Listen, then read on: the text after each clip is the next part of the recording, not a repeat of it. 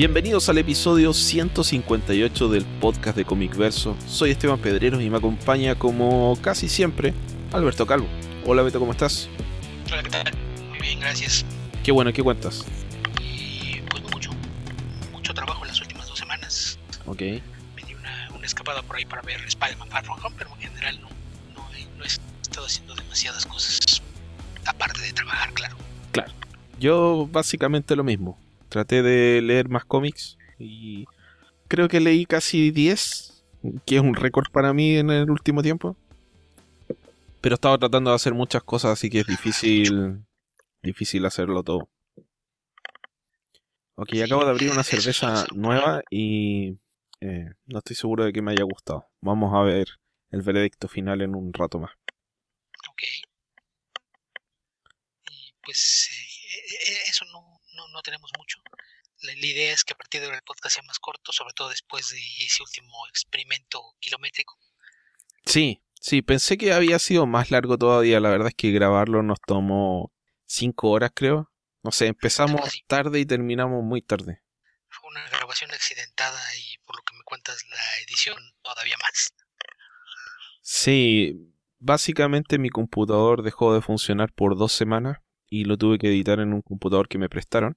Y el computador que me prestaron, eh, bueno, me hizo extrañar mi computador. La verdad es que cada vez que él hacía, no sé, avanzaba cinco minutos, él tenía que esperar a que el computador terminara de procesar el audio. Cosa que generalmente es casi automática en mi computador, que mi computador no es ninguna maravilla, pero funciona bien. Hasta estas dos semanas en las que estuvo muerto. Y eso hizo que todo el tema de editar eh, se hiciera interminable. De hecho, la carátula la hice en un programa eh, espectacular, o sea, una página espectacular que encontré en, eh, en internet y, y que te permite usar Photoshop sin tener Photoshop. Eso suena como algo muy práctico. Sí. Así que, eh, bueno, vamos a mencionarla porque hay que agradecerle un poco, aunque no, no recuerdo el nombre. Ok, eh, entonces busquen algo así en línea. Seguramente.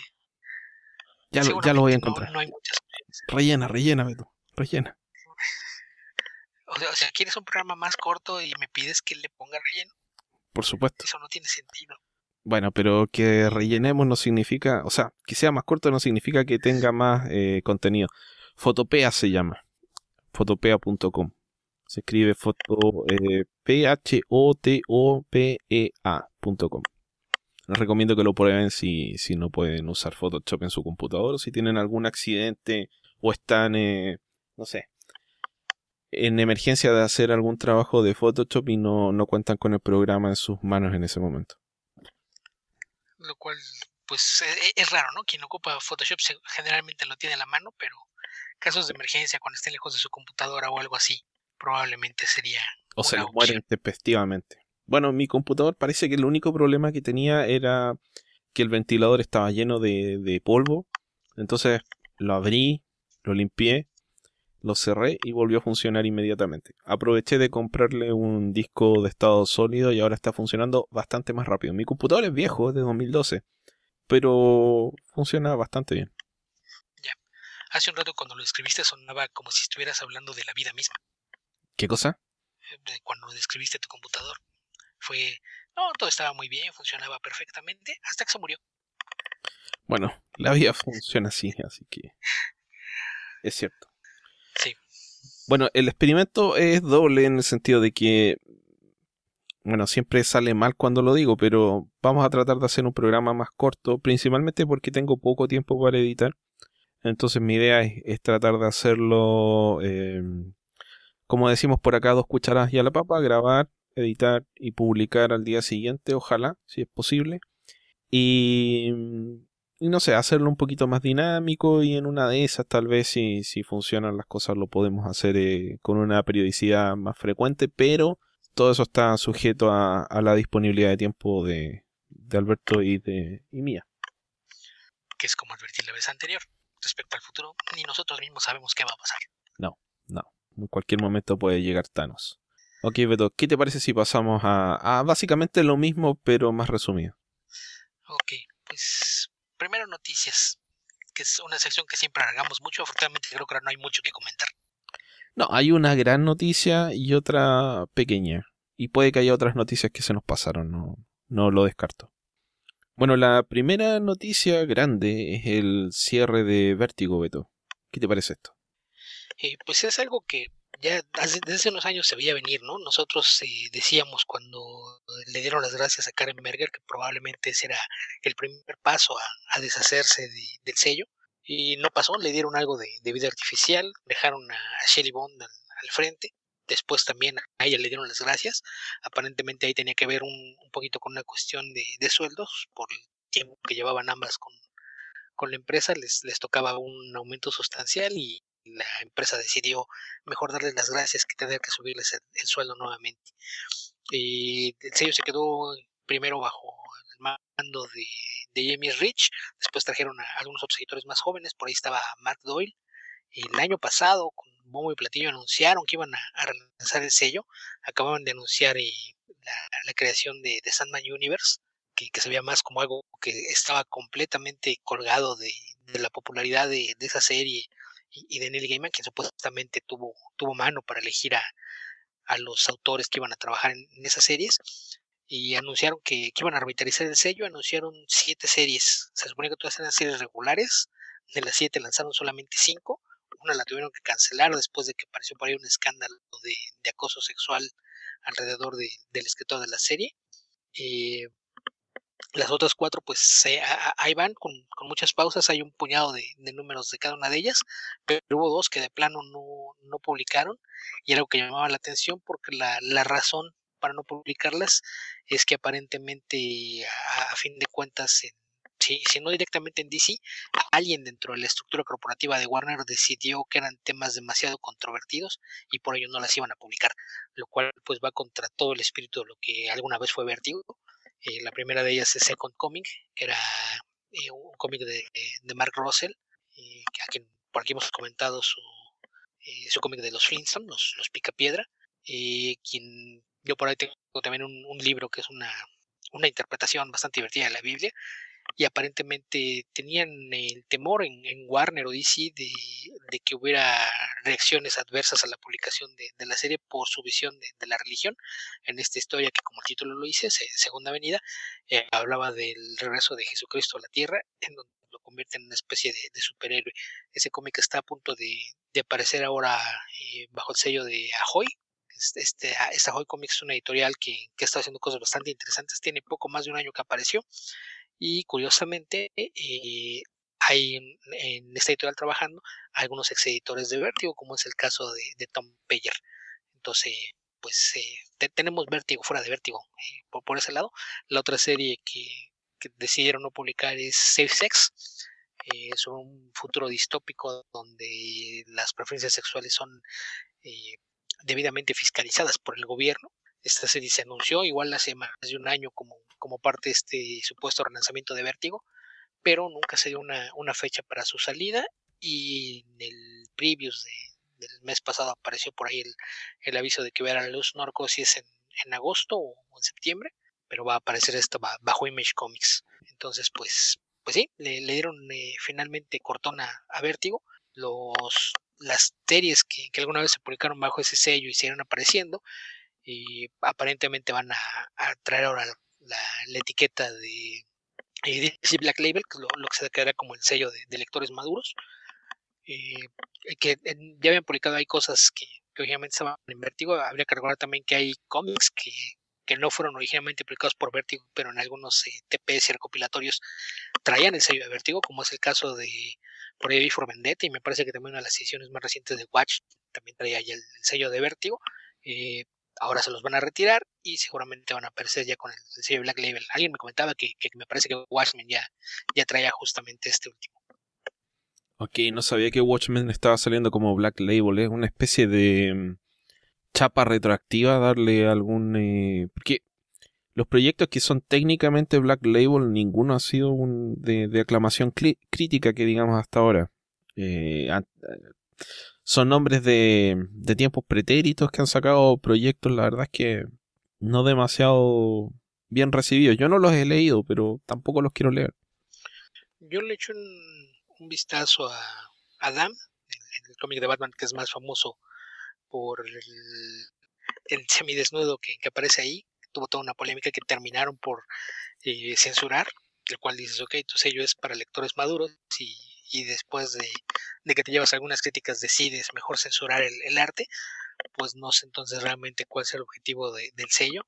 Eh, mencionan que también el, este sello va a tener espacio para cómics de autor, lo cual veo un poco complicado porque de por sí si están poniendo tantas restricciones no me parece que vaya a ser atractivo y no, no sé, a lo mejor si algunos de los nombres establecidos en la compañía les, les pueda convenir que funcionen de una forma similar a lo que alguna vez fue Icon en Marvel, eh, para que los, los autores de nombre que, que tenían contrato de estudio pudieran seguir trabajando en proyectos propios, que en el caso de, de David Mack, de mismo Brian Michael Bendis, y, y, algunos otros por allá en, en, en, Marvel. No, no sé si sea la, la idea de, de, algo para lo que quieren utilizar este Black Label.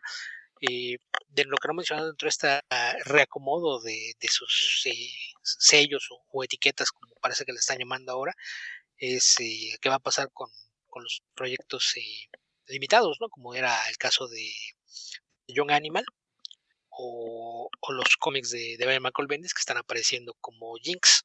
No, no sé si con eso va a haber algún cambio o, van a traer el sello nada más al lado de, los de DC, porque también habría que, que, apuntar que no nada más desaparece Vértigo, también desaparecen los dos sellos que crearon hace un par de años para tener eh, historias para lectores eh, muy jóvenes y niños, que eran DC Zoom y DC Inc. Eh, ahora van, van a quedar los dos agrupados bajo la etiqueta de DC Kids. Sí, eh, la verdad es que lo que confunde un poco de DC son estas decisiones un poco antagónicas que no son difíciles de comprender para uno como público. Realmente, para el que está leyendo cómics, estas, estos nombres no son muy relevantes realmente. Si es para niños, para adolescentes, o la línea normal, o si es Vértigo, o Black Label. Eh, no es muy relevante. Si el cómic es bueno y a uno le interesa, uno lo va a leer igual. Si uno es lector de cómics ya está inmerso en este, en este tema, el, el tema probablemente pase más por un, una cosa de marketing y de eh, cómo presentan las líneas de publicación a, a, los medios de, distribución, a las librerías, a, Amazon, ese tipo de cosas. Realmente no excede de, mi interés y de mi entendimiento. Así que eh, lo, que es curioso es por qué decidir fundar esos, esos, esos, no sé si llamarlos imprint o, o editoriales pequeñas o qué sé yo, cerrarlos al par de años, eh, no les dan realmente ninguna posibilidad de surgir. O sea, el relanzamiento de Vértigo fue a fines del año pasado y ahora ya están anunciando que lo cierran. Entonces, y es uno de varios relanzamientos que ha tenido Vértigo. Entonces, eh, no, no sabemos qué querían hacer con esta con este sello hace bastante tiempo que yo creo que DC tampoco lo sabía. Que también aquí habría que apuntar que, sobre todo el, último par de años, se puso todavía más enredada la, la situación por la adquisición de, de, todo Time Warner de parte de ATT, porque parece que ahora que ya finalmente fue, fue aprobada y, y empezó a, a, tomar efecto de ejecutar la, función, parece que ATT estaba buscando eliminar eh, puestos duplicados y, limpiar un poquito la, operación de, DC. Hace unos meses eh, despidieron a, a parte de, del personal, algunas vicepresidencias desaparecieron, le dejaron más responsabilidades a, a Bob Harras, por ejemplo, que, que es una de las cosas que, dices, ok, quieres que esto funcione mejor, pues sí, te deshaces de gente, pero dejas gente capaz, no dejas a Dan Didio y Bob Harras al frente de todo. Entre los que salieron despedidos, por ejemplo, fue el quien fuera director artístico de DC por, no sé, han sido como 25 años, que era Mark quien es, aparte un, gran artista y que fue responsable de, mover la, la, imagen de la compañía en, en, varias ocasiones, además de que estaba a cargo de proyectos especiales, cosas como Wednesday Comics, este periódico en, en formato tabloide, que, que, era una antología que, que, se publicó hace unos años, fue una idea suya. Solo y, también. Y, solo también fue una idea de Marchiarello. Entonces son, son de esos casos que dices, ok, te deshaces de Marchiarello y le das más responsabilidades a Bob Harras, eh, no, no, no, sabes para dónde va el asunto. También me parece que este es un, uno de esos casos en los que probablemente el, cuando alguien estaba revisando en TNT preguntó, ok, ¿qué es DC Black Label? Ah, son nuestros cómics para adultos. ¿Y qué es Vértigo? Eh, son para adultos. ¿Y por qué tienes dos líneas que son cómics para adultos? júntalas, no me interesa tener dos grupos editoriales que hacen exactamente lo mismo. Entonces, si, si esa fue la, la, situación que se presentó de que no puedes tener dos sellos que básicamente hacen lo mismo, pues la, la gente que creó Vértigo, ya mencionamos que se habían deshecho de todos ellos. Eh, así es de que pues, lo más lógico era que si la, la, idea de tener Black Label fue una idea de, de la, la, jerarquía actual de la editorial, que son básicamente Didio, Harras y, y Jim Lee, pues obviamente iban a preferir quedarse con su propia creación y no con, con la que, que, había estado durante décadas antes en, en la editorial. Y, que, no. También Vértigo es, es, tal vez sea un tema aquí que tiene que ver mucho con las adaptaciones al cine, con el hecho de que yo imagino que alguien ve Disney y que Disney le costó, no sé, ¿cuánto fue? Como 4.500 millones de dólares a... Eh, o sea, Marvel le costó 4.500 millones de dólares a Disney y de vuelta le ha dado tres veces eso en apenas unos cuantos años. Y ver por qué DC no es capaz de generar esa plata, por qué estas propiedades que son igualmente populares o más populares en algunos casos, por lo menos con anterioridad al nacimiento del universo cinematográfico Marvel, no son capaces de generar esos, esos ingresos. Y en el caso de Vértigo está el hecho de cuáles son los derechos que tiene realmente DC sobre Vértigo y sobre las creaciones que se publican a través de Vértigo. ¿Cuántos de esos personajes pueden utilizar libremente y cuáles no? Realmente los cómics de autor en Vértigo eran cada vez menos. Claro. Eh, que también hay muchas veces la, la gente no, no, tiene noción de, de cómo funcionan los cómics de autor, ¿no? Porque, por ejemplo, hace algunos días se anunció que va a haber una serie de Sandman finalmente después de, de, tantos años de sí, no, lo vamos a hacer, va a ser película, va a ser serie, eh, Netflix la, la, va a hacer. Eh, lamentablemente decidieron involucrar a David Goyer en el proyecto. Eh, por fortuna está también Neil Gaiman, entonces esperemos que, que logre evitar que Goyer vaya a hacer alguna estupidez. Pero yo veía por ahí de repente comentarios que decían, Gaiman ya se vendió. Gaiman no es propietario de Sandman. Es, es, es el, el, creador y su acuerdo no, no va más allá de recibir regalías cada vez que es el personaje y de tener el crédito como creador del mismo. Pero los derechos de, Sandman son controlados por, por, DC Comics. Lo mismo va con todas las series derivadas, lo que forma el, el Sandman Universe, y con muchos de, los títulos que la mayoría de la gente ubica más cuando hablas de Vertigo, son, por ejemplo, eh, cómics que originalmente no eran parte de, de, Vertigo, que empezaron antes de que se creara Vertigo, como es el caso de, de Swamp Thing, de Hellblazer, de Doom Patrol, que tenían una sensibilidad similar a lo que ellos estaban buscando eh, en, enmarcar bajo este vértigo. Son cosas a las que curiosamente todo el mundo, lo comentamos alguna vez, de, dentro del medio mucha gente se refiere a ellos como de Berger Books, los títulos de Berger, porque eran los cómics que editaba Karen Berger, que buscaban atraer un, a un público más adulto. Entonces es curioso que cuando se deshacen de, de Karen Berger, ella queda, no sé, por ahí de año, año y medio fuera de, del medio, porque probablemente había cláusulas en, cuando le dieron su liquidación de que no podía trabajar para la competencia durante un tiempo. Y ahora ella funda un sello de, de cómic para adultos eh, al amparo de, Dark Horse Comics y le pone por título Burger Books, porque justamente eso, eso es lo que tienes allá. Son la, la, clase de cómics que si los estuviera editando hace 20 años los habría puesto bajo el sello Vértigo. En, entonces ahí creo que, que si el, muchas de las series que la gente más ubica con, con, Vértigo, en realidad son propiedad de DC, son, son cosas corporativas. Eh, cómics de autor son menos, muchas veces los puedes ubicar porque algunos de ellos eh, han tenido reediciones más recientes en otras editoriales, particularmente en Image. Eh, ejemplos que vienen en la cabeza, por ejemplo, había una miniserie que era eh, The Scene of the Crime, que es una historia de, de crimen de un fotógrafo forense, que comentamos alguna vez, que es de Brubaker con arte de Michael Lark, cuya edición más reciente ya apareció en Image, que es en, en donde trabaja habitualmente Drew Baker. Pero, pero esos casos son, son menores y generalmente cuando se trata de cómics de autor que aparecieron en Vértigo son miniseries. Lo, lo que me decías de, del cine, por ejemplo, eh, van a adaptar una miniserie llamada The Kitchen, que por ahí apareció hace algunas semanas también el, primer avance, eh, que aparentemente se toma muchas libertades, pero, pero sí el, caso de, cómics de autor en Vértigo me parece que es curioso justamente por eso, porque la mayoría son miniseries y suele ser en, en, títulos que son bastante menos conocidos que lo que todo mundo suele habituar, habitualmente eh, ligar con, con, el nombre del sello. Sí. Eh, bueno, la verdad es que lamentar la muerte de Vértigo en estos momentos es un poco más de nostalgia que de actualidad. Creo que no hay tanto... No es que no haya cosas de interés, pero no, no tiene actualmente la editorial o, no tenía vértigo el peso que tuvo en algún momento, no era eh, lo que fue, entonces no sé realmente hasta qué punto sufrirlo. Sí, la, verdad es que cuando nació Vértigo, lo, lo, que hace que fuera especial es que no había un, sitio o un, editorial que pudiera dar cabida a esa clase de, de títulos y series.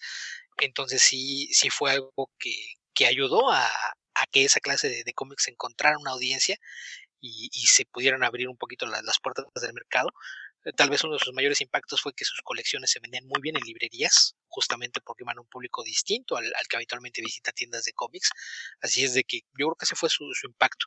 Pero me parece que sobre todo en los últimos 10, 15 años cambió mucho el mercado. Eh, las condiciones que ofrecía eh, DC para, para, autores, alguien que quisiera publicar un, cómic propio, que, que, digo, la mayoría son, son miniseries, y llevarlo a vértigo, realmente no eran tan, tan competitivas, no, no había eh, realmente mucho interés de que te publicara vértigo, más allá del nombre que te pudiera dar, una cierta visibilidad en, en algunos círculos, pero con, con, los cambios que se dieron en Image, más o menos desde 2008-2009, después de, de, que cambió la, la forma de, de, manejar la editorial, cuando se quedó Eric Stephenson como director ejecutivo de, de la compañía, Image se convirtió tal vez en la principal alternativa para, para autores que tuvieran cierto nombre o ya tuvieran un grupo de seguidores. Sí, y eh, más rentable también. Porque eh, re realmente lo que hace Image es de que no vamos a repartirnos lo que se gana. Image cobra una cuota fija. De, yo te cobro esto por hacerte todo el manejo de, de, la impresión y la distribución. Entonces tú me pagas esa cuota fija y todo lo que genere tu cómic es completamente tuyo. Eh, Image no tiene ningún ingreso, por ejemplo, si tú vendes tu, tu cómic para que se haga una serie de televisión, una película o salga mercancía, Image no se lleva nada de eso. Entonces es, es, un trato muy diferente que es mucho más atractivo.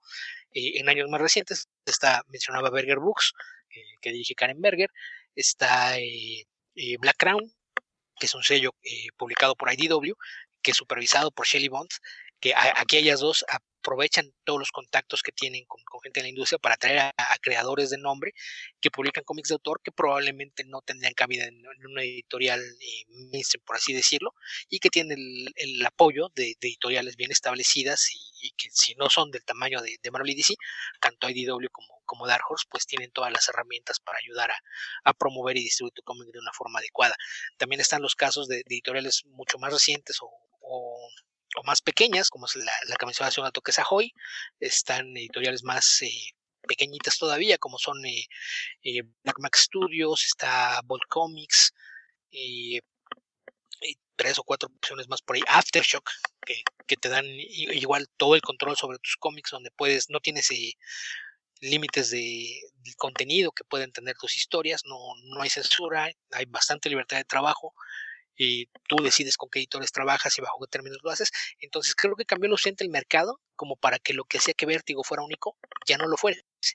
Entonces, si, si ya no había nada que quisiera atractivo a Vértigo, pues tal vez sí, sí era, era ya momento de, cerrarlo. En este caso, yo creo que aquí lo quiso que la noticia se hiciera eh, grandes justamente en, medio de, de, todo lo que se dio, ¿no? Eh, primero los escándalos de las cancelaciones, la constante salida de eh, tanto de autores como de editores, y, el mal manejo de relaciones públicas que tiene Warner, que es algo que, hemos mencionado desde hace algún tiempo, en particular en, el lado de cómics en, DC, tienden a, ignorar por completo el, impacto que tienen los anuncios que hacen. No hay un departamento de relaciones públicas que se encargue de, tener eh, la información disponible.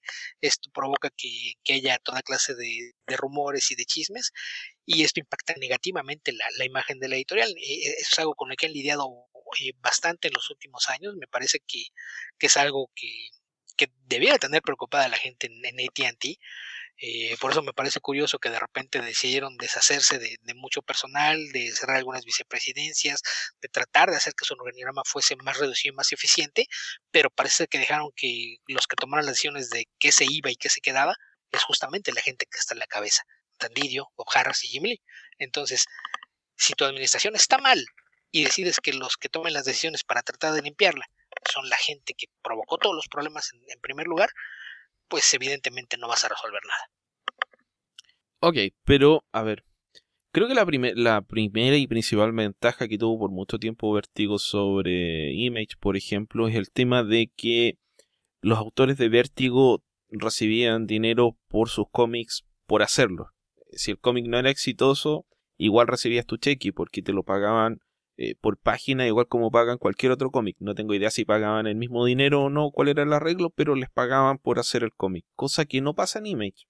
En Image, si te va muy bien, ganas mucho dinero, como es, lo, es el caso de, de no sé, de Ed Brubaker, de, eh, de Walking Dead, de, de, Jonathan Hickman, de Jonathan Hickman, de Rick Remender, etcétera. Hay muchos casos de gente que ha tenido mucho éxito, pero también hay otros tantos casos que lo ha ejemplificado muy bien James Soft cuando ha hablado del tema, de gente que con suerte empata, no pierde dinero. Por un lado tiene que invertir en la gente que trabaja con ellos, por otro lado vende los cómics y a veces se quedan ahí esperando un dinero que nunca llega. El tema de eh, la tendencia de la gente de comprar los trade paperbacks y no comprar los números individuales, a ellos les genera un costo que no logran recuperar hasta que se empiezan a vender los tomos y que les genera muchos problemas en términos económicos a menos que tenga una buena espalda económica, mucha paciencia, etcétera. Son cosas que para gente joven a veces son más fáciles de afrontar que para gente que ya tiene casa, familia, etcétera.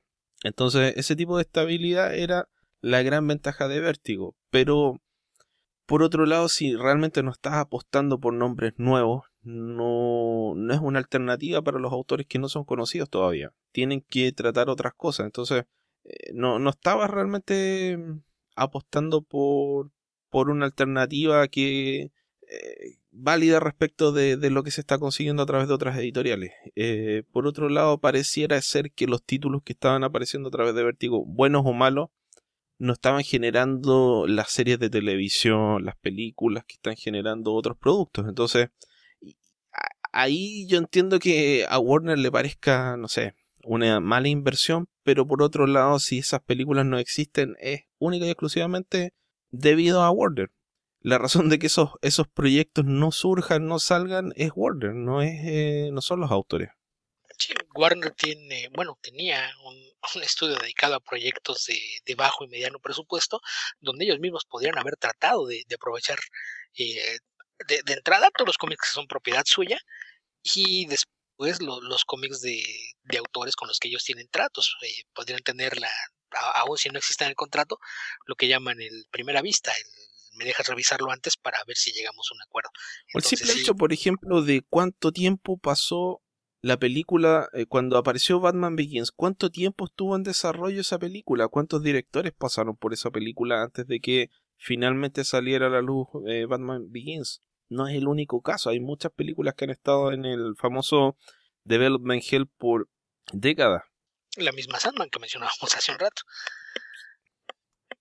Entonces, eh, bueno, tal vez no sea lo más... Em, yo creo que realmente es un tema aquí de nostalgia, de, de lo que leyeron algunos de las series famosas de Vértigo, de, de esta, no sé, fidelidad de años por este tipo de, de producto y que lamentablemente ahora se acaba esa editorial o ese brazo editorial de DC y, y no, no sé, es, es un poco triste, pero la verdad es que es una crónica de una muerte anunciada de hace ya bastante tiempo. Y de lo que mencionamos de Warner, también habría que apuntar que a lo mejor también por allá va a empezar a, haber cambios. Al presidente de la compañía, este, ah, no recuerdo el nombre, pero se pida Ishihara, y ya le dieron las gracias. Kevin Suyihara. Suyihara. y lo va a reemplazar a una mujer. Así es de que seguramente sí va a haber un cambio en, la forma de trabajar. Eh, aparte se... Apuesto que la van a de feminazi. Eh, no sería el momento porque una de las razones por las que le dieron las gracias a su predecesor fue justamente por meterse en un escándalo de acoso sexual. Pero eso nunca ha detenido a DC. Se demoraron mucho tiempo en echar a, Eddie Berganza. No, siempre se han demorado mucho tiempo en tomar decisiones. Insisto, habrá que ver eh, una vez que se termine de, consolidar que ahora la, la mayoría de las decisiones se toman desde ATT, ver qué, qué tanto logran ir limpiando esto pero sí de, que han hecho las cosas mal durante mucho tiempo, eso es un hecho. Habrá que ver si realmente empiezan a trabajar para, para cambiar las cosas. Ok, Beto, cambiemos de noticia. La otra noticia, o gran noticia, o pequeña noticia, es el final del cómic de Walking Dead. Spoilers. Spoilers, si no, si no cuentas de qué, de qué se trata el final o en qué termina, no cuenta como spoilers. Ah, es que hubo unos reclamos de que el spoiler era decir que se acababa el cómic. Ah, Porque parte de la sorpresa era que en ningún lado anunció Robert Kirkman que el número 193 iba a ser el último de la serie. No todo el mundo se enteró eh, hasta un día antes, creo que fue Bleeding Cool. Los que ah, el que sale mañana es el último. Bleeding Cool que no le interesa nada de eso. Ah, La, la- la razón por la que Johnson tiene tantos amigos en el medio. Eh, pues sí, va- hay que recordar que la mayoría de los cómics llegan a las tiendas el martes, entonces es cuando, cuando suelen filtrarse cosas. Eh, sobre todo Bleeding Cool tiene esa costumbre de, de que como trabajan con, con algunos retailers e incluso retailers que, que escriben para el sitio, pues es de, de donde suelen eh, salir todos los chismes que ellos dan el, el día antes de que se publiquen. Además que Rich Pero- Johnson tiene esa preocupación por la especulación de los valores del cómic. Siempre avisa lo que va a valer plata a futuro, qué sé yo. Ah, No, no, no, no siempre es cierta parte, es medio sonso para eso, así es de que si alguien quiere... Pero le, su- preocupa, es algo a lo que le destina tiempo. Sí, porque por ejemplo acá en, en México yo sé de casos de que un- al menos una tienda, cadena de tiendas aquí de la, de la Ciudad de México tiene algunas sucursales en, en ciudades del interior. eh, al día siguiente ya estaba vendiendo el, el cómic en eh, alrededor de 50 dólares. Un día después de que salió, espero que al menos esta vez haya tenido la decencia de darle sus copias a sus suscriptores, porque sé que en el pasado las escondía diciendo no llegaron todas para después ya venderlas con sobreprecio. Entonces, eh, espero que esta vez haya, haya- tenido un, un mínimo de, Eso hay de que decencia decirlo con nombre. Beto. Ah, la, tienda se llama Fantástico, algunas cosas todavía el nombre de Comicastle y el responsable de todo esto es David Noriega, quien recurre a esto desde antes de que fuera una tienda, cuando vendían un puesto en un tianguis en, en Cuapa. El primer caso con el que lo hizo fue eh, aproximadamente un año antes de abrir su tienda con la muerte de Superman. Eh, toda la gente que le había encargado el cómic, eh, cuando llegaron por, por sus cómics de, de la muerte de Superman, les dijo que, que no han llegado, pero que iba a ver si los podía conseguir y después a todo el mundo le empezó a mandar correos diciendo que sí se los conseguía, pero que ya costaba tres veces más. Fin Bueno, ya sabe, fantástico, si quieres eh, poner un aviso en Comic Verso, nosotros estamos dispuestos a recibir eh, aportes para dar comerciales. Este es solo un ejemplo de lo que podemos hacer por su tienda. Eh, no interesa pagar publicidad, ya no paga ni siquiera por presentarse en convenciones. Así es de que ni, ni- ni siquiera es que nos estemos cerrando una puerta, créeme. Ok. Y, y acá, acá ya es este sinónimo. Cada vez que hablas de, de que alguien esté especulando con las cosas, ah, por ejemplo, todas las cosas que, que salen de repente los promocionales para, para algunos días de, de conmemoración, cuando aparecen de, por ejemplo, las, las máscaras de cartón o los cómics que, que son gratuitos, como el del aniversario de Hellboy y cosas por el estilo, puedes ir a encontrarlos este, algunas semanas después en, en precios eh, hasta esos simbólicos, uno o dos dólares, pero pues, artículos que suponía que eran promocionales gratuitos, siempre los tienen a la venta. Así es de que eh, te, te puede hacer una idea de, de qué bonito trabaja esa tienda. Ya saben, si quieren hacer publicidad en Comic Verso, se pueden contactar conmigo o con Alberto y podemos acordar algún precio. Sin duda, todo es negociable. Ok, em, creo que Walking Dead es un cómic que dejé de leer hace mucho tiempo, pero Creo que lo dejaste leer como en el número 3 o 4. en el 25, pero estuviste cerca. En términos relativos estuviste cerca. No, no, llegué como hasta el 35 por ahí. que Em, creo que lo con The Voice, dijiste, no, esto no es para mí, y lo abandonaste creo que después de la página 14 o algo por el estilo. no, no, The Voice lo abandoné después del número 6. Ok, Y es The Voice, no The Voice, que eso es un programa de televisión. El tema es la máquina de imprimir dinero que ha sido eh, Walking Dead. Eh, ya hemos hablado muchas veces de Hickman y la, o sea, Hickman, de Kirkman y las polémicas en torno a Robert Kirkman. Pero bueno, ¿Te que- a cuando timó a su amigo de toda la vida para hacerse rico él con, con la creación de la serie que hizo junto a Tony Moore? si Robert Kirkman quiere hacer publicidad en Comic Verso, también se puede contactar con Alberto o conmigo. Y la verdad es que es, es una cosa así que no, no, no se me ocurre a mí otro ejemplo de una serie independiente tan exitosa como lo ha sido Walking Dead. No, pro- probablemente la serie como tal éxito, muchas, pero que se haya convertido en un fenómeno social y, y multimedia como The Walking Dead, yo creo que no, no hay nada con lo que la podamos comprar. Y aparte de, la serie de televisión, les dio suficiente como para crear un spin-off. Y muchas de, las notas que encontrabas en la semana, la mayor preocupación era ok, sí cancelan el cómic, pero ¿cómo va a afectar esto mi serie de televisión? O sea, de ninguna manera, mientras sea, sea una serie que tenga buenos ratings y la ganancia siga siendo superior al presupuesto de producción, la serie va a seguir. Eh, no, no, creo que haya ningún problema con eso, ni, con el spin-off. Eh, y, aquí vuelvo a algo que, que tocamos a, a, colación de, de eh, lo, lo, de Vertigo y Sandman es increíble la cantidad de gente que no entiende cómo funcionan los, los derechos de la diferencia entre un cómic eh, propiedad de una corporación o una editorial y un cómic de autor, porque por ahí circuló insistentemente una nota que decía que la causa de la cancelación de The Walking Dead era culpa de Marvel, que Marvel fue la que provocó que se terminara The Walking Dead. Y que también cerró Vértigo. Eh, ¿También le echaron la culpa de eso a Marvel? Sí. Ah, cierto, sí, sí vi por ahí una encabezada, incluso compartí por ahí una imagen, no, no recuerdo qué sitio, pero eso sí fue... Eh, es que estaba mal redactado el encabezado, decía algo así como eh, un año después de celebrar el 25 aniversario de Marvel, Vértigo cierra sus puertas y ah, no, no creo que Vértigo estuviera celebrando el culpa de Marvel. E incluso por ahí apareció una nota en, en CNN que decía que después de, cerrar el, tema de, de Walking Dead, eh, Marvel se iba a enfocar en otro título de muertos vivientes y regresaban los Marvel Zombies. Pero la, o sea, sí, no entendiendo no, nada. Ajá, en CNN además, o sea, ni, ni, siquiera fue un sitio pequeño. O sea, que CNN no tenga una persona que esté al menos medio enterada del tema para no hacer esas barrabasadas, es algo que, que sorprende.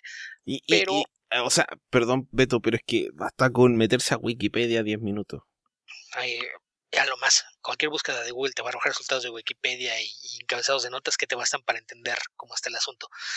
Pero la, la razón que, muchos daban, incluso por ahí había fans, alguien incluso creo que se puso a discutir, creo que fue con Kurt Busiek, diciendo que sí que era culpa de Marvel, porque Marvel le ofreció tanto dinero a, a Robert Kirkman para regresar a trabajar para ellos, que decidió que eso le iba a dejar más dinero que The Walking Dead.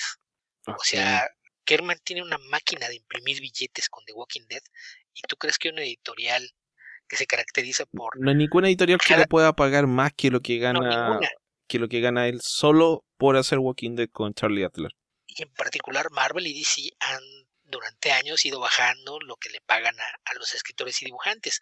Esa es la principal razón por la que algunos autores cuando alcanzan cierto nivel de popularidad se van a hacer cómics de autor, muchos de ellos en, Image, el caso, caso concreto de, de, los que nunca voltearon atrás, Ed Brubaker y Rick Remender, les deja mucho más dinero seguir haciendo sus propios cómics que hacer cómics para Marvel.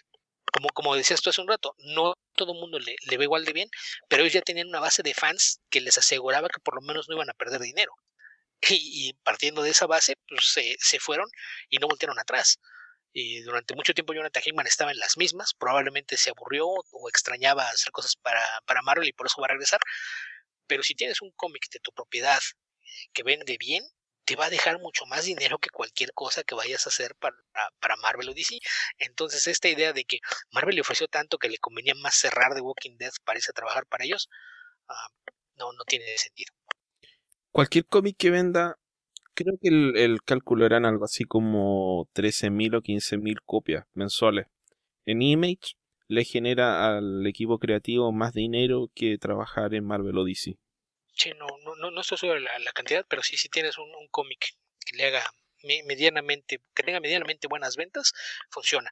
Eh, de, de, hecho... Ahora, eso suena como poco, pero revisen el top 300 y la cantidad de cómics que pasan de de 13.000 no, realmente no es mucho.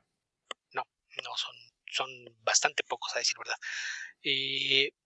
Pero, insisto, es a, veces no, no, entender un poquito eh, lo, lo, que implica cuando hablamos de, de, cómics de autor o propiedad del autor, es que, pues sí, no, no tienes jefe, eres tu propio jefe, tú decides en, en qué te gastas y, cómo vas a, a, manejar tu, tu, título sin interferencia editorial ni, ni ninguna otra clase pero tienes la, la, contra de que pues también cualquier gasto de publicidad, de promoción, problemas de distribución, todo lo tienes que resolver por ti mismo. Todos los gastos corren eh, por tu cuenta. Así es, incluso eh, en, en, este caso que el dueño es el escritor, él se encarga de pagar el sueldo de sus dibujantes, coloristas, rotulistas, eh, incluso los editores, porque Image no, como tal no, no tiene un editor que sea el responsable de, de trabajar contigo, así es de que tú incluso tienes la, la opción de si quieres trabajar con un editor o hacerlo por tu cuenta y sin que nadie lo revise. Entonces todos sus sueldos corren por, por cuenta de, de, los autores de la serie. Usualmente los, los dueños y co-creadores son el, el, escritor y el dibujante. En algunos casos eh, hay, participación también de, del colorista o, o, del intintador, pero, pero pues sí es eh, como tener tu, tu propia empresa. Eh, y realmente funciona como un, un nodo que agrupa eh, cómics independientes. Todos aparecen con el mismo sello, pero en realidad se, manejan por separado.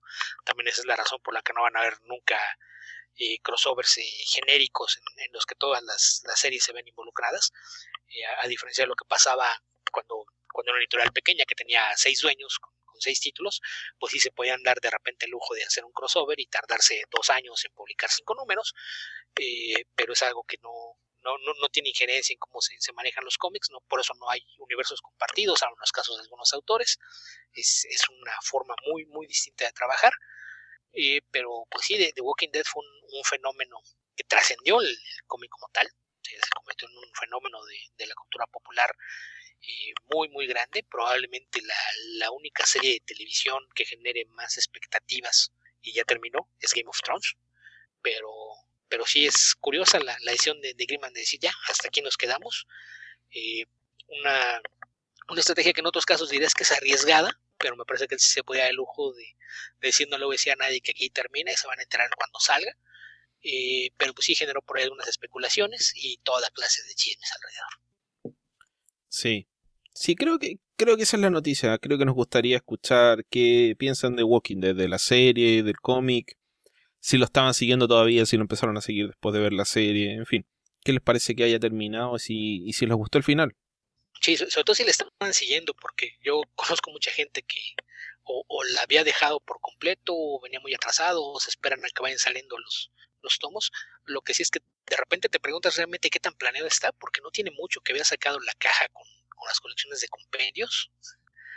Entonces, eh, si ya sabía, él tenía una idea por dónde iba a terminar, tal vez debió de haberle dejado un espacio en la caja para que metieras el, el último compendio. Pero siempre puedes sacar el, el, el, nuevo compendio, ahora sí que sí. Ah, no, puedes sacar el compendio, pero si sacas una colección que tenía los, eh, me parece que eran seis tomos, no, no, no eran tantos, son, son bien antes.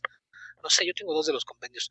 No sé si eran cuatro o cinco, pero si ya sabes que, que sigue va a Creo ser que los compendios eran de 25 números, así que debiera tener 7 y llegar al, al octavo ahora pero si sacaste una caja que te vendían todos los compendios con la caja y tú estabas consciente que había uno más, ¿qué te costaba dejarle espacio a la caja para meter el tomo extra?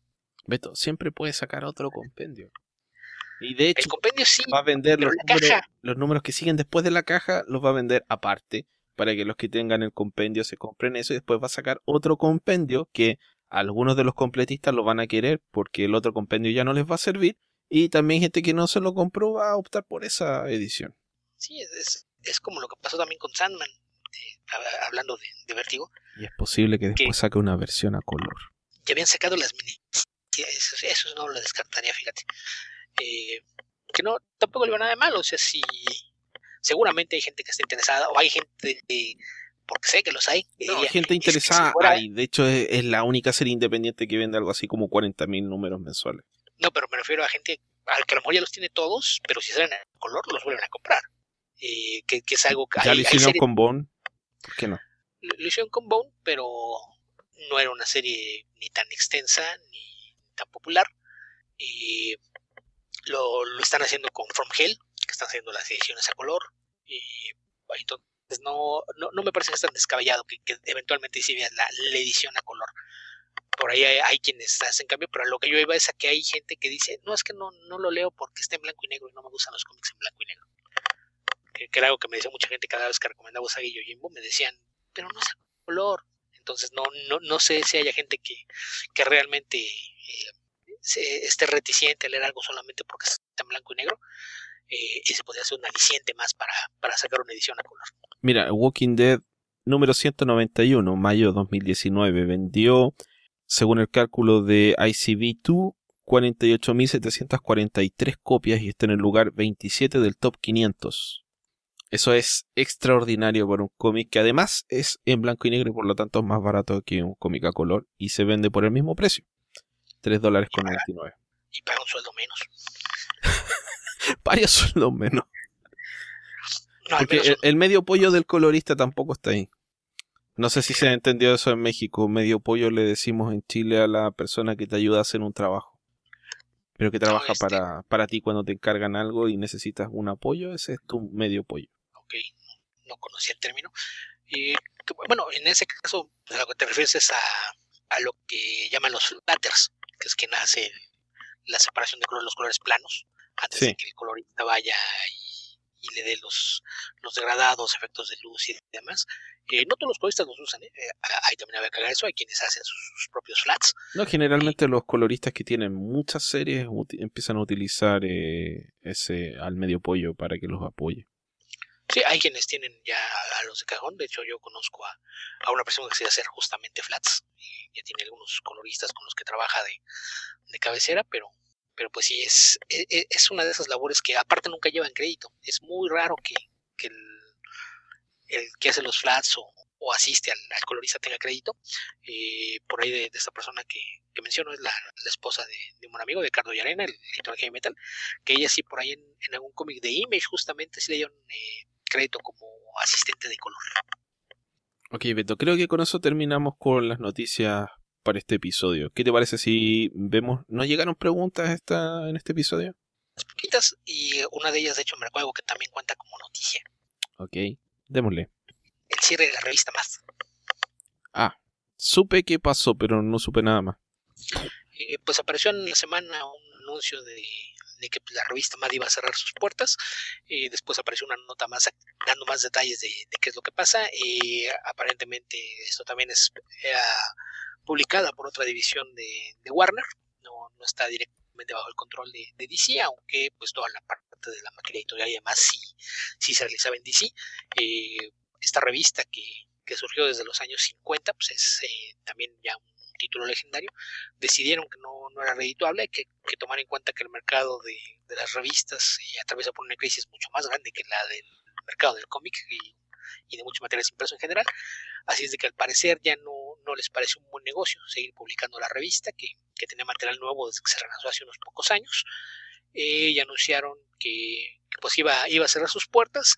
Eh, en este caso, como revista, una parte importante del negocio en términos de diseño para ellos eran las suscripciones.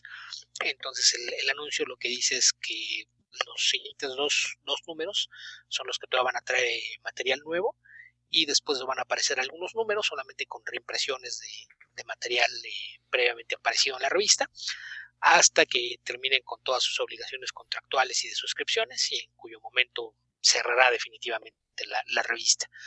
Que pues en, algún momento sí me parece que, fue una publicación muy importante sobre todo en cuestiones de, lo que es el humor. Una revista que nació eh, curiosamente eh, según recuerdo haber leído una entrevista con no, no recuerdo si era con Max Gaines o Harvey Kostman, que, decían que la, razón de haber creado Mad fue para que algunos de sus artistas se tuvieran que comer, porque cuando se, dio todo el, escándalo de la persecución eh, puritana en los años 50, las, las audiencias con el Senado. El, Red Scare. durante la, lo que ahora conocen como el macartismo, porque el señor McCarthy era el, el que estaba justamente persiguiendo los cómics como estos vehículos de ideas diabólicas, satánicas y comunistas que buscaban pervertir a la juventud. Eh, les pusieron muchísimas restricciones, fue cuando se creó el Comic Code Authority y obviamente pues se terminó por matar la línea de, cómics de, horror y crimen de, de Easy Comics, que era eh, una de las eh, líneas más populares que se publicaban y amenazaba con dejar sin empleo a mucha gente, así es de que crearon una revista de humor que no, no tenía ningún problema con hacer las restricciones para darle trabajo a, muchos artistas que iban a haber eh, cortado sus ingresos. originalmente el título de, de MAD, el título oficial de la revista era bastante más largo, era Tales Designed to Drive You Mad, historias diseñadas para volverte loco. Eventualmente pues, se quedó con, con el Mad como, como título y probablemente era particularmente famosa, sobre todo en, las últimas décadas, al menos desde los años 80 para acá, porque tenía como artículos principales eh, parodias de, películas y series de televisión, además de algunas eh, secciones recurrentes como Espía contra Espía, El amable de, El humor marginal de, Sergio Aragonés, que eran estas miniaturas que, aparecían alrededor de, todas las páginas. Entonces, pues sí, sí me parece que también es, es una de esas cosas que, que pues es un, un, cierre histórico, pero que también va, va cargado de mucha nostalgia. Hay mucha gente que probablemente ni siquiera sabía que seguía apareciendo en la revista o, que tenía material nuevo eh, que ya involucraba clases de algunos tipos de humor bastante más contemporáneo. Por ejemplo, uno de los eh, colaboradores frecuentes de esta última etapa fue Evan Dorkin, así es de que, pues sí, una, una lástima también ver, desaparecer este título, que, por sus páginas vio desfilar artistas eh, tan impresionantes como Wally Wood, Will Eller o, Jack Davis, entre muchos otros. Pero pues sí, sí también es el, fin de una era eh, en un mercado eh, que, sí tiene muchos años que, que está en apuros, que es el de las revistas. Ok, ¿qué otra pregunta nos llegó? Eso no, no fue una pregunta, nada más fue porque Miguel Ángel hablen de eso. Cuando vimos las preguntas decía, espero que hablen de más. Entonces, pues sí, no, no nos daba pie para eso. En cuanto a preguntas, eh, por aquí eh, Andrés Pastén eh, se queja amargamente y dice que es una maldad que hayamos lanzado la, la solicitud de preguntas en medio de la final de la Copa América. Eh, me decías tú que no. Ya terminó la Copa América. Después de que había terminado, así es. Sí. Probablemente lo agradamos en, en la cruda o. Y que solamente perdió tiempo en reclamar, pero no en mandar una pregunta. Eh, no, si después dice, continúa de Dreaming después de la muerte de Vértigo o lo ensuciarán pasándolo al DC. Mientras eh, genere plata lo van a pasar probablemente a Black Label porque ese es el destino que anunciaron para los cómics de Vértigo que iban a ir a, Black Label en la medida que siguieran existiendo. Eh, al universo DC no, no creo. Pero es probable que los personajes de, de Dreaming sí se utilicen en el universo DC en la medida que alguien los quiera utilizar. De hecho, esos ya estaban incluidos. Los personajes que fueron creados antes de la aparición de Vértigo los regresaron todos al universo DC. Y ya se han usado, sí. Fue la, razón por la que eh, John Constantine regresó al universo DC. Que de hecho, eh, según dice el mismo Andrés, eh, dice, ni olvido ni perdono lo de Hellblazer. Eh, pues, pues sí, justamente todos los personajes que existían antes de la aparición de, Vértigo regresaron a ser parte del DCU, entonces los personajes de The Dreaming, muchos de ellos se aplican. y, técnicamente, cuando partió Hellblazer todavía no existía Vértigo. No, fue hasta 92, 93. Eh, por ahí del número 60, 61 es el primero que trae. Cinco años después de la creación de la serie. De, Vértigo, así es de que si, si todas esas pues regresarán a, no ser parte de Vértigo. Por ahí Neil Gaiman comentaba en la semana que era, era una sensación agridulce el pensar nosotros estábamos aquí antes de que existiera Vértigo y aquí seguiremos después de, que desaparezca Vértigo. Eh, no, como mencionas, no, no tengan todo el universo de, genérico de, DC, el universo principal.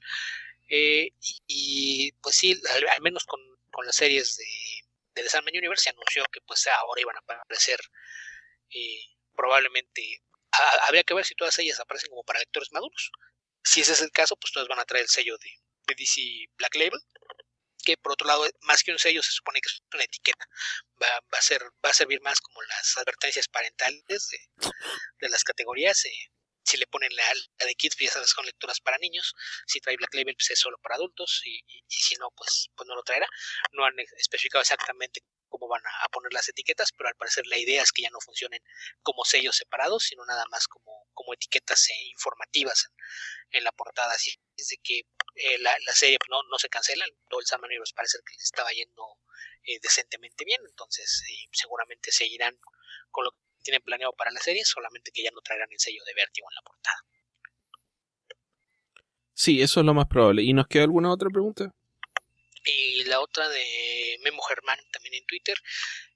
¿Han visto la serie Dark en Netflix? ¿Opiniones?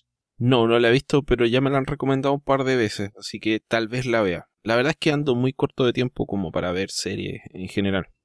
Pero voy a intentar por lo menos ver Stranger Things 3. Yo vi la, primera temporada, me gustó mucho. Es una, serie de viajes en el tiempo con algunos twists bastante interesantes. La, verdad es que me gustó mucho la, serie. La segunda temporada se estrenó hace unas semanas. No, he tenido tiempo de, meterme a ver qué, tal quedó esta segunda, pero, pero espero que, al menos logre mantener eh, el nivel alto. No sé si puede igualar en la primera temporada, pero esperemos que, lo vaya bien. Y si Esteban decide verla, pues tal vez las podamos comentar más adelante. Sí, si me la siguen recomendando es probable que la, logre ver, pero, o sea, lo intente ver, pero por ahora no he podido. pues ya, a muchos les dijimos si tenían preguntas y nada más nos dieron me gusta, entonces supongo que no tenían preguntas. No, no tienen comprensión de lectura, Beto, eso es lo que no tienen. Eso, eso porque es domingo. Puede ser. Eh, ok, nos queda ya nuestro último tema, que es nuestro comentario de cómics de la semana. Nos estamos pasando ya un poquito de nuestro objetivo de una hora de podcast, pero, pero es el primer experimento, así que lo vamos a, a, a tomar en forma positiva. Cualquier cosa más corto que lo que hacíamos será bienvenida, sobre todo después del episodio anterior. Eh, sí, sí, las 3 horas 20 de ese episodio. Por cierto, vamos a intentar subir el podcast a Spotify. Si no ponemos música, eh, actualmente se debe a eso.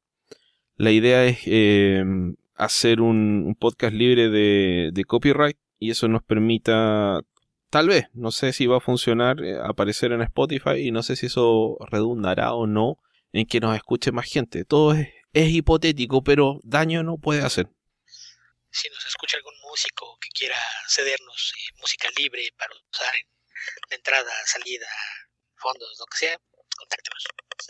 Le podemos hacer la misma propaganda que a Fantástico. Beto, ¿qué cómic vamos a comentar esta semana?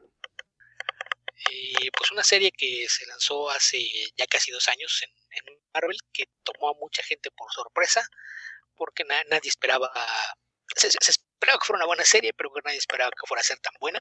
Se trata de, de Immortal Hulk.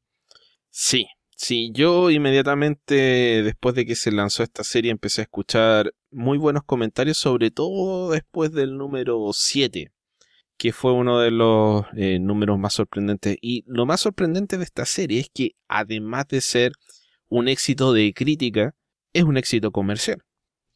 Sí, si además le, le ir también que, que, ya agregaron como artista de portadas a Alex Ross, lo cual es señal de que le está yendo bien a la serie, porque ya si, si decidiste eh, agregar los eh, nada modestos honorarios de, de Ross a, al equipo creativo de la serie, pues por algo será. Es la serie más vendida de Marvel en mayo, después de Amazing Spider-Man. No estoy contando a los Savage Avengers porque es el número uno, entonces las ventas del número uno siempre son engañosas, pero las ventas del número 21 y del 17 son bastante más estables. Sí, además de que pues fue una serie que, contrariamente a como suele ser la tendencia, creció. Eh, o sea, tuvo un número uno que, que, vendió bastante bien, como todos los números uno. El número dos tuvo un bajón menor al que suele haber eh, con, los bajones. Lo mismo pasó hacia el 3. A partir de ahí en el 4, que es cuando ya las, las órdenes que se hacen a, a las tiendas eh, ya ya son de gente que tuvo oportunidad de leer el primer número, se levantaron y a partir de ahí se, se ha mantenido con una, una, estabilidad bastante notable que no, no es algo tan común en el medio. E, e insisto, creo que tomó a mucha gente por sorpresa el, el asunto. Creo que al menos quienes eh, conocíamos a Lee Wing o habíamos leído anteriormente algo de su trabajo, sabíamos que iba a ser un buen cómic, pero no, no, no, deja de sorprender la, la clase de cosas que ha hecho con la serie que tomaron a todo el mundo por sorpresa. Sí, yo creo que lo, lo, sorprendente es uno es que sea una serie de Hulk súper exitosa, eh, que se lanzó casi sin fanfarria. Otro es que la escriba Ali Wing, que es un gran escritor, pero no es... Ahora se está transformando en un escritor de nombre. Ahora podría ir a Image, lanzar una serie y ganar bastante más dinero que en Marvel, pero a pesar del buen trabajo que venía haciendo, no sé, en eh, Ultimates principalmente, que es lo que leí yo, eh, no, no había dado con una serie que tuviese un éxito comercial tan grande como el que está teniendo Hulk actualmente. Y con un dibujante que es bastante bueno, que está haciendo probablemente el mejor trabajo que le he visto nunca, y que tampoco es un artista de un gran renombre en términos de, de éxito comercial, no es un, digamos, un dibujante de los que atraen ventas. Sí, que él empezó, durante mucho tiempo hizo trabajo de, de relleno. Yo recuerdo por ahí que es un algunos números en, los X-Men a, mediados de, de, la primera década de los 2000, pero no, no, no era alguien que, que, llamara tan poderosamente la, atención. Eh, y, y, como mencionas, probablemente esté haciendo el mejor trabajo de, de su carrera en esta serie. Y en el caso de Ali es alguien tan poco conocido que, que, he descubierto que hay mucha gente que no tenía idea de que fuera británico que haya venido, al igual que la gran mayoría de, escritores de, de las Islas Británicas, eh, que había iniciado su, su, carrera profesional en las páginas de la revista 2000 AD. Y Joe Bennett es un dibujante brasileño o brasilero que ya tiene una carrera bastante extensa. Mira, lo estoy buscando acá en Wikipedia porque tengo la idea de que dibujó Deathstroke. Sí, acá está. Eh, la serie. Esta fue una serie. Creo que la comentamos, Beto, me parece, cuando hicimos nuestro extenso comentario de todo el relanzamiento de los nuevos 52. Hasta que eh, empezamos a, presentar problemas mentales de, de tanto leer a, a fuerza esos cómics. Pero este era uno de los que nos gustó. Sí. Bueno, a mí por lo menos. No recuerdo si te gustó a ti. Estoy, estoy inventando, pero pero sí, era, era un cómic, no puedo decir que era extraordinario, pero era bastante entretenido y bien dibujado. Si mal no recuerdo, claro, si mal no recuerdo, en esa época el entintado era de Art Tibert, que eh, se diferencia bastante de lo que está haciendo acá en Immortal Hulk, porque, a ver, es que el entintado de Art Tibert, yo lo conozco, tengo un salto de más de 20 años entre Art Tibert y Art Tibert. Uno es... Eh, ¿El, el claro, otro es lo que hizo cuando era tintador de Dan Jorgens en Superman o en Action Comics, no recuerdo. Eh, que era bastante de la onda de Jim Lee, del achurado, de las líneas, que sé yo, un poco sucio. Y el trabajo que hizo en Deathstroke es, em, sin compararlo con este dibujante que no me gusta, es de, es de parecido a lo que hacía Calafiore en el sentido de esta, de estos trazos gruesos y los negros potentes y ese tipo de cosas. Y el trazo que están usando acá, o que está usando Joe Bennett en Immortal Hulk, es un... Si bien tiene estas líneas potentes, tiene un achurado bastante moderado, un trabajo bastante limpio, un poco... Eh, no sé cómo decirlo sin que suene feo, pero... Eh, no, es, no, es, como... No da la idea de un dibujo sólido, es, es un dibujo... Es muy difícil de escribir el arte no está hecho el arte para que uno lo escriba hablando, pero en fin, eh, es una apariencia bastante distinta de lo que se veía en Deathstroke y bastante agradable por lo demás. Que probablemente es, resultado de, que Tibert, al igual que muchos intentadores, ya se está pasando a trabajar en digital. Entonces el intentado digital le, permite un control distinto del grosor de líneas. Pero no, pero, pero ya no está con Tibert, Joe Bennett, me parece, eh, por lo menos en Immortal Hulk. Pero en esa época está, ahora está con Rui José, o José, porque es brasileño. Eh, pero en Deathstroke era, era con Artibert. Sí, a lo que me refiero es a que en los últimos 10, 15 años eh, muchos eh, que trabajaban de, de, forma tradicional empezaron a trabajar en digital. Entonces me imagino que tal vez de ahí vino el, cambio tan, tan, radical de estilo o que realmente es mucho más versátil de lo que le damos crédito y, ya dejó de trabajar con, con artistas que eran achurados. Eh, o quizás que edad tenía cuando hizo X-Men y 20 años después, ¿por qué no va a ser otro artista? Pues sí, también puede ser crecimiento personal. Tampoco hay que descartarlo. a lo mejor estamos culpando, estamos culpando el, el entintado y a lo mejor el problema eran los lápices. Si todo el mundo está tratando de dibujar como Jim Lee, pues tienes que tratar de entintarlos como entintarías un dibujo de Jim Lee. Era un poco un mandato oficial de esa época. Eh, Greg Land en la miniserie de Nightwing no se veía como Greg Land en la serie de Nightwing y no se veía para nada como Greg Land, el que conocimos el, en los últimos 10 años, que no sé, no nos gusta mucho. Sí. Ok, em, a ver, para el que no haya leído Immortal Hulk, la verdad es que, bueno, Beto, como ha leído todos los cómics, lo recordará mejor, pero yo he leído pequeñas etapas de, de Hulk eh, aquí y allá. Y el personaje me sonaba al mismo personaje que he leído siempre, pero distinto distinto en el sentido de que está planteado sobre todo los primeros números como una historia de horror. Releyéndolo uno se da cuenta que están más vinculados esos números con los que siguen de lo que uno eh, podría haber pensado cuando los leyó la primera vez. Pero la serie la verdad es que mm, está siempre fue para donde termina yendo y el la idea de plantear a, a Hulk como esta esta maldición pero además como una especie de, fuerza de la naturaleza, como un, un demonio, un, eh, un demonio justiciero en el fondo hasta cierto punto, eh, por lo menos para mí resultó novedoso, fue una lectura fresca del personaje, a pesar de tener elementos que siempre ha tenido yo creo que las cosas que más destacaría de, lo que hace distinta la serie y que a lo mejor fue lo que tomó por sorpresa a mucha gente fue el retomar la, idea de, que en el fondo Hulk es un cómic de horror. Y mencionaba alguna vez que, que hago que, que me, me contó en una entrevista Herb Trimpe fue que a él no le gustaban los cómics de superhéroes, pero le gustaba mucho trabajar en Hulk, porque para él Hulk era un cómic de monstruos, era un cómic de horror, no un cómic de superhéroes. No, no, no tenía tantos elementos de horror, pero sí había cosas en la historia que se prestaban para el género, y yo creo que lo que está haciendo aquí es justamente tomar todos esos elementos que tienen más cabida en, el género de horror que en el de superhéroes y jugar con ellos y jugar eh, de formas eh, creativas e interesantes. Es, es algo que, que a pesar de, que puede sonar radical, tampoco está rompiendo con, con, nada de lo que hemos visto en, en, Hulk en etapas anteriores. Eh, dices tú que no, no has leído mucho. Eh, tal vez habría que marcar que, que Hulk tuvo un un despegue, una, una época en, la que se dieron eh, cambios importantes con el personaje, eh, sobre todo de, desde la etapa de John Byrne, que son realmente muy pocos números, hay de ser unos 6, 7 números nada más lo, que él hace, hasta que llegas al, periodo de, Peter Davis y este que se prolongó durante casi una, una década.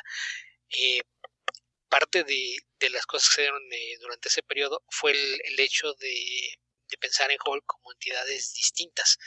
No es eh, un caso como lo, lo que era en, el origen de tener un, personaje que funcionara como el señor Jekyll y el, el, doctor Jekyll y el señor Hyde, que, tenías a alguien que eh, sufrió una transformación cuando se daba una, una reacción química en, su cuerpo, producto de haber sido expuesto a, radiación gamma, y que era algo bastante simple, era eh, un ser humano cualquiera, un científico, Bruce Banner, que cuando eh, perdía el control o alguien lo hacía enojar, se convertía en este gigantesco monstruo que era como ira encarnada.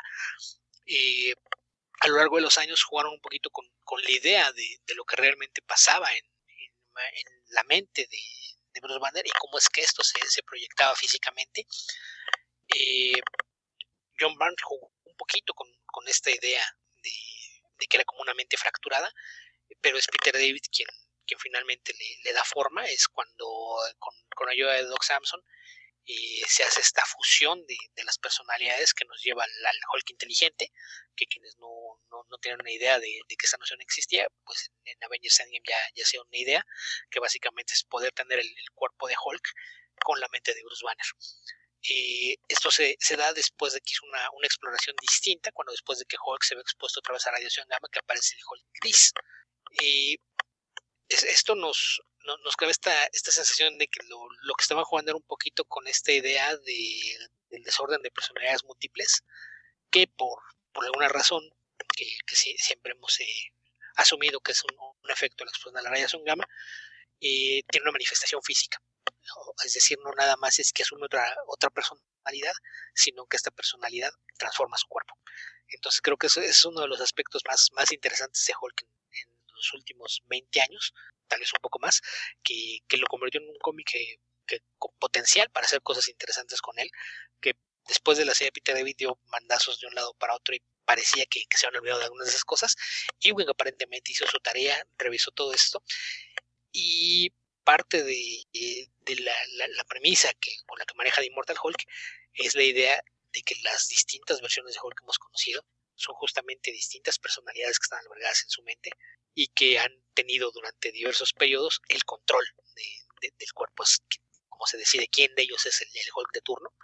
Y entonces tenemos el, Hulk salvaje, está el, Hulk gris, está el Hulk inteligente, está el propio Banner eh, humano. Y la, la premisa con, con, la que parte es que había un Hulk que nunca habíamos visto fuera. Un Hulk al que no dejaban salir porque todos los demás, lo único en lo que se podían poner de acuerdo es en que era una versión de Hulk que no podían dejar libre por el mundo. Es, es un Hulk que se, al que se refieren como The Devil Hulk, el Hulk Diablo o el Hulk Demonio. Entonces creo que, eh, eh, creo que eso en términos generales explica un poquito la, la premisa de, de, dónde viene o qué es lo que pretende hacer la serie. Que en el fondo la, decisión de Bruce Banner de, de ver eh, si efectivamente podía morir termina liberando esta versión final o, más terrible de Hulk podría ser. Sí, y en, este caso también juegan un poquito con, la idea, se están preguntando por qué se llama el Hulk inmortal. Eh, básicamente algo con los de la serie es que a Bruce Banner lo matan frecuentemente. Casi que en cada número. Pues sí, prácticamente. se convirtió en el, en el Kenny de Marvel Comics. Eh, casi casi esperas ver aparecer a Rick por ahí algún ambiente de ese lado. ¡Oh! ¡Mataron a Bruce! ¡Pondremos! O, o, algo por el estilo. Eh, no, digamos que no en cada número, pero sí en cada historia. Muchas son autocontenidas, entonces si lo ves cada número, hay veces que es un arco de dos o tres números, entonces lo matan una vez en esos dos o tres números. En algunas partes llegan a matarlo más de una vez, eh, pero la, la premisa es esa que lo matan, aparentemente se queda muerto, pero en cuanto cae la noche, revive como Hulk. Sí, la noche. Ese es un elemento de Hulk que, que retoman acá que, que, abandonaron hace mucho tiempo en los cómics. Eh, sí, pasaba con el. Eh, el original. Eh, el original lo tuvo eh, durante muy poco tiempo y después eh, en los primeros dos años de, Peter David lo, retomaron una vez más. Por ejemplo, a lo mejor mucha gente que no, no lo ubique, al menos acá en México, cuando los cómics de, Spider-Man y Marvel Comics, los, los, El Hombre Araña presenta, cuando llegaron al arco de Actos de Venganza, tal vez algunos recuerden que hay un número en donde Spider-Man enfrenta a Hulk eh, en, estos números, cuando Spider-Man tiene los poderes del Capitán Universo, lleva a Hulk a, la atmósfera y lo que esto provoca es que quede expuesto al sol y se convierta en humano. Que tal, vez recuerden esa época es, el periodo de, Peter David cuando él justamente había reintroducido esta noción de que Hulk era Hulk de noche y Bruce Banner de día. es algo que se hizo en un principio, se retomó en aquel entonces, y que la, explicación que tenemos ahora es que una de las manifestaciones de Hulk solamente opera de noche, el David Hulk es lo mismo, también solamente opera de noche y, esa es la razón del título de la serie, que no importa cuántas veces mates a, Banner, en cuanto caiga la noche revivirá como Hulk.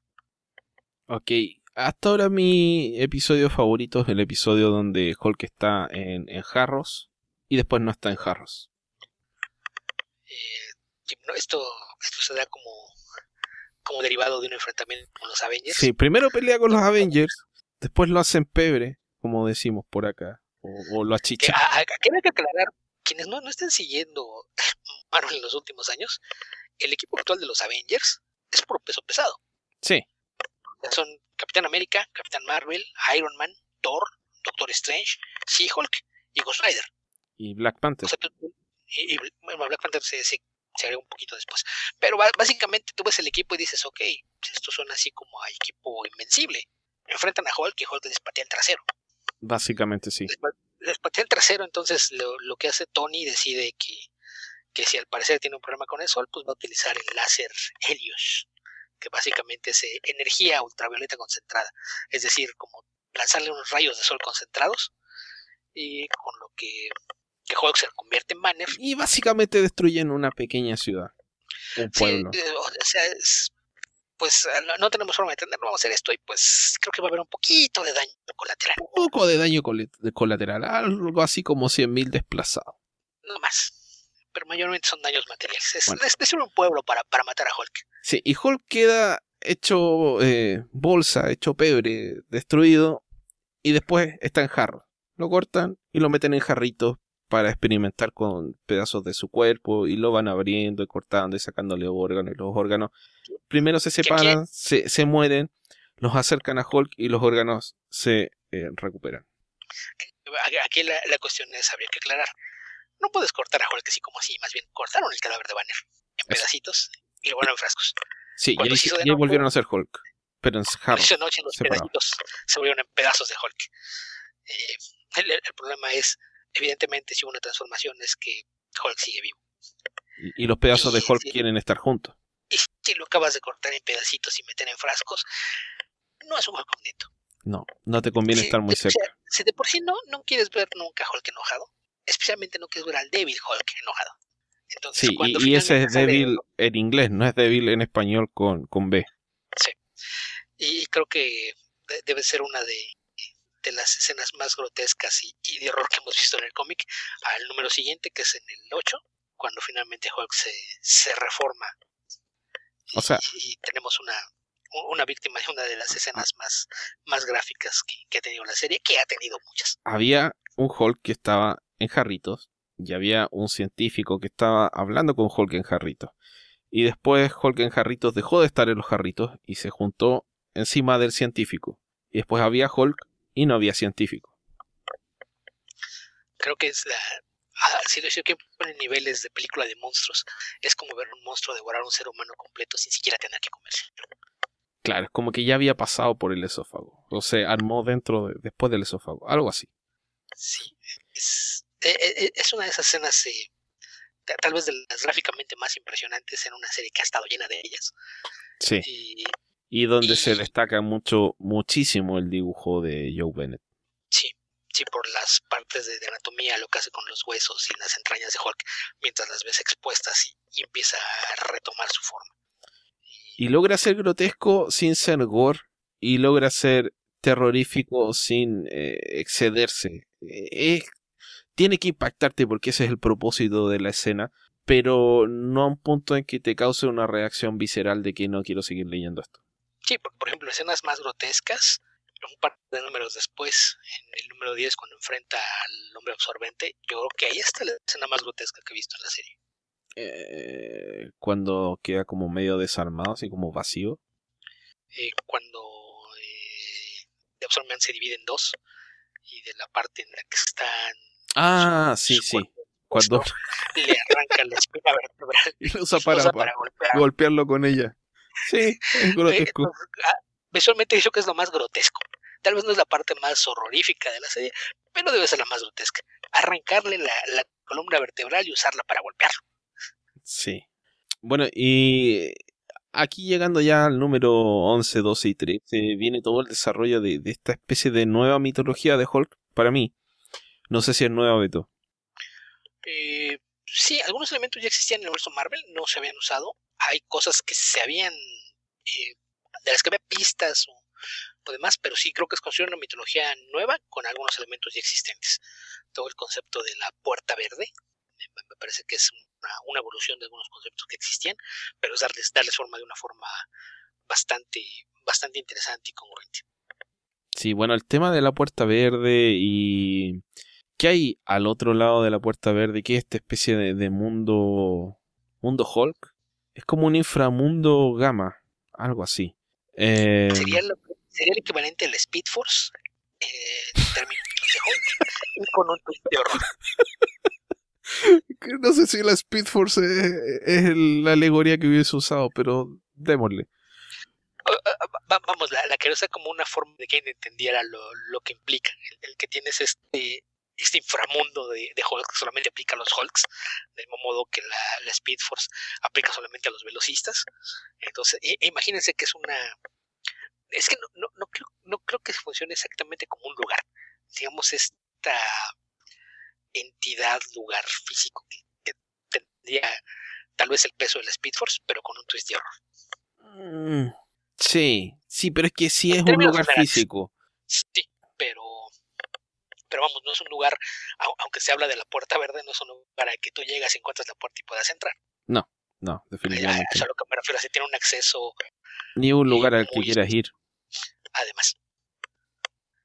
Pero sí, sí, me, parece además que algo importante es aclarar cuando hablamos de, cómic de horror, y no es que haya elementos sobrenaturales, más, allá de que esto se, de repente sí lo puedes tomar como una alegoría del infierno, me parece que mucho del horror que se manejado a lo largo de la serie desde un principio es psicológico. Y, me parece importante recalcarlo porque creo que es una de las cosas en las que mejor ha trabajado Ingwick durante toda la serie. Eh, incluso los, los primeros dos o tres números te, te, pinta un Hulk vengativo. Este, en el, es en el número dos, ¿no? En, el que está el, el científico este que experimentaba eh, inyectándose este, algo con, con, radiación gamma y luego hace experimentos con su hijo y lo mata. Sí. Pero no lo mata. Exactamente. lo, que pasa es que al experimentar con él le provoca la, muerte porque el efecto que tiene eh, las, inyecciones en él son las opuestas a las que tiene el doctor. Se empieza a inyectar y lo que provoca es tener una versión rejuvenecida y más fuerte de sí mismo. Y en, su hijo, que, que, era deportista, estaba este, por convertirse en jugador profesional de, de fútbol americano. Y eh, tiene el efecto opuesto, su, cuerpo se empieza a deteriorar y termina por, por morir, la, la, radiación lo, consume. Eh, además de que la, el, el, nivel de radiación que tiene provoca que incluso quien, quien vaya a dejarle flores a la tumba, eh, pues termina enfermo por, por, la exposición a la radiación. El, el, problema viene cuando eh, se da este enfrentamiento con, con Hulk y cuando Hulk eh, aparece en, la noche y se da cuenta de todo lo que ha estado haciendo el, doctor, eh, se pide a Fry, no me recuerda. Creo que sí. Eh, cuando se cuenta de todo lo que hizo, decide castigarlo, así es de que lo, lo, desmiembra, le, arranca los, los, brazos y piernas y, lo entierra vivo, lo, lo deja en una, en una, cueva subterránea para que tenga tiempo de pensar acerca de lo que hizo. Creo que se, es, es parte de, creo que es un número que te marca muy bien la, la idea de, lo que quería hacer Iwan con, con esto de, jugar con, con, el terror psicológico más que con el terror y, físico, la idea nada más de, de tener un, un monstruo, es un monstruo no, no tanto en el sentido físico, sino en, el sentido de todo lo, lo que implica en, tener un, un, personaje que no, no tiene restricciones morales, que... Pero es que es, es muy cruel, pero a la vez eh, no es arbitrario porque no le hace eso a cualquier persona. Lo está motivado por eh, por las acciones de las mismas personas. Es un castigo. Podría decirse que es una especie de, castigo divino la aparición de alguna intervención sobrenatural. Sí, algo así. Porque sí, vamos, es. No es. Eh, no es como el Hulk salvaje no, es alguien que lo hicieron enojar y busca desquitarse con alguien. Es, sí, es vengativo, es rancoroso, pero es metódico en su forma de vengarse. Hace las cosas de una forma deliberada y planeada. No, no es tampoco la, la versión de, de Hulk Gris, que conocemos como Mr. Fixbit, que más bien lo que él quería era crear caos. En, este caso, si es un personaje horrible, pero existe una, una intención detrás de todo lo que hace, no, no hace cosas al azar, no destruye por destruir, ni, ni ataca a nadie solo por hacerlo. Creo que es parte de, de, lo que lo hace tan diferente y que te ha dejado claro más de una vez porque todos los otros Hawks no lo querían dejar salir. Y además el hecho de que eh, la, los... A ver, ¿cómo decirlo? Eh, está, me recuerda al espectro de, de, DC en el sentido de, de que son estas, estos castigos desproporcionados a gente que se lo merece, pero que eh, realmente no puede dañar a Hulk. Hulk se venga por, por lo que está en el corazón de la gente, pero realmente no son capaces de hacerle daño. Entonces, eh, no hay una proporcionalidad de las cosas. Él siempre reacciona más por lo que le hacen, más que, que porque le hagan algo a él, porque le han cometido algún tipo de injusticia.